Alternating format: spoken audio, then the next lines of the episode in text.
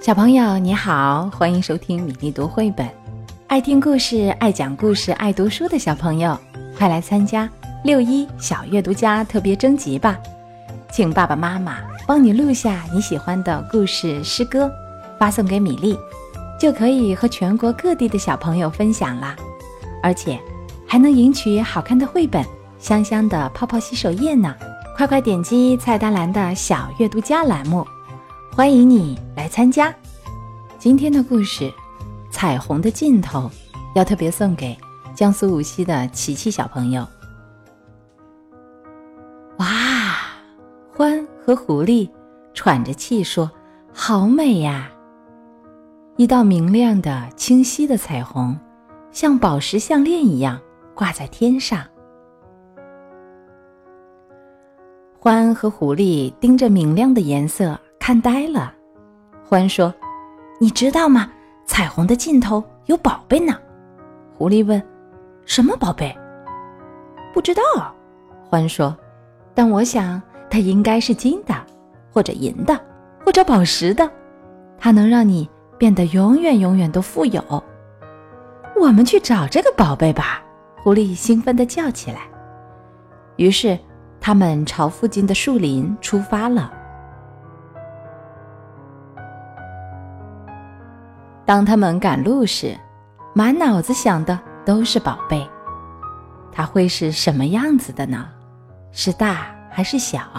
是什么颜色？就在这时，他们看到了松鼠。它正坐在一堆橡果前面。我的宝贝，它自言自语着：“我最美的宝贝呀！”獾和狐狸跑向松鼠，走开！松鼠叫起来：“你们不许偷我的宝贝！”这不是宝贝，狐狸说：“这只是一堆橡果嘛。”对我来说，宝贝就是冬天的食物，还有什么比这更重要呢？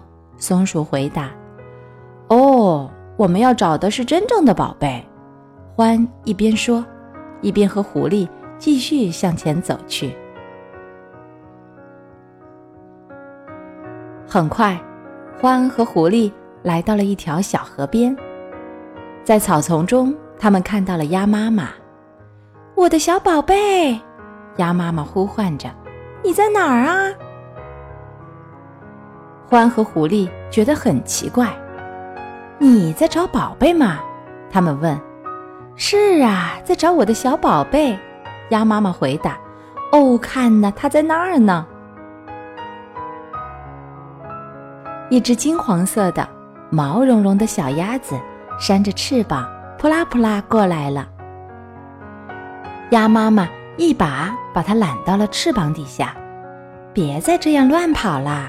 它温柔地说：“你让我好担心，我的宝贝。”獾和狐狸被弄糊涂了，他们问：“这就是你的宝贝？”“当然啦！”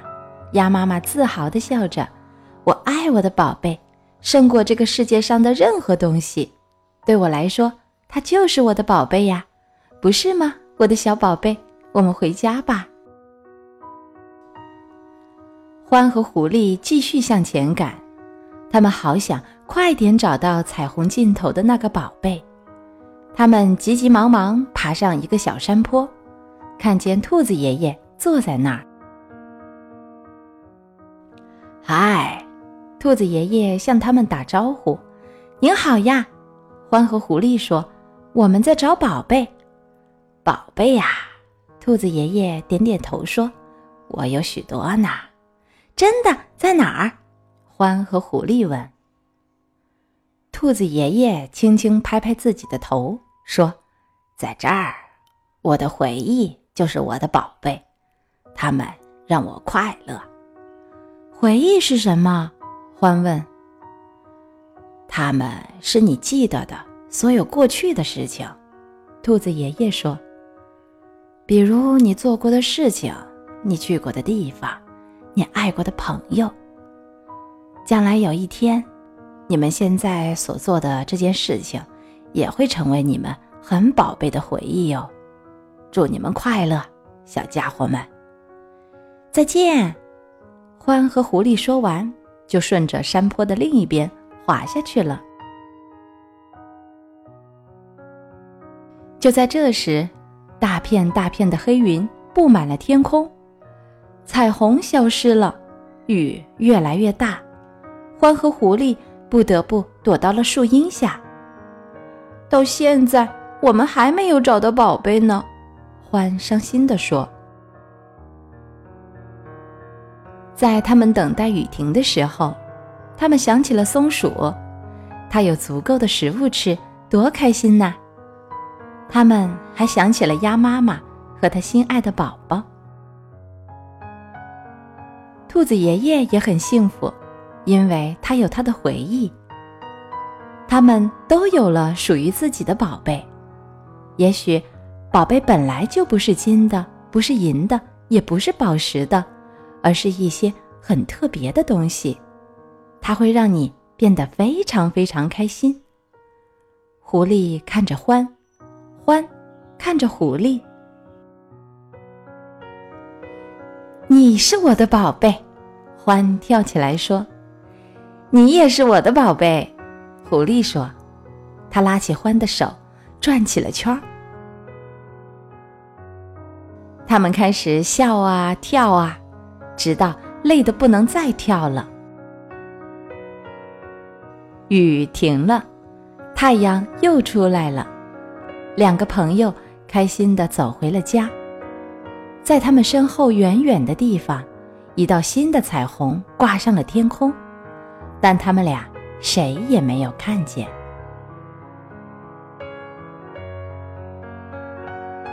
今天的故事《彩虹的尽头》讲完了，琪琪小朋友喜欢吗？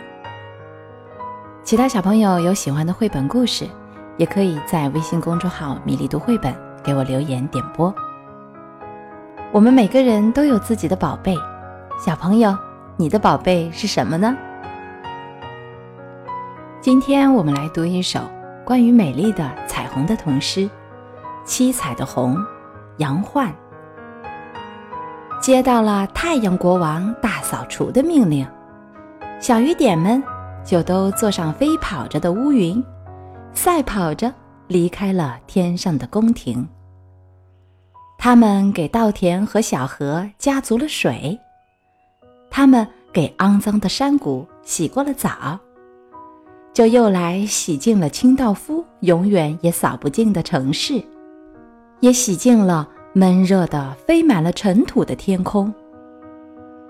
太阳国王为了奖赏他们真能干，就送给他们一条美丽的长彩带。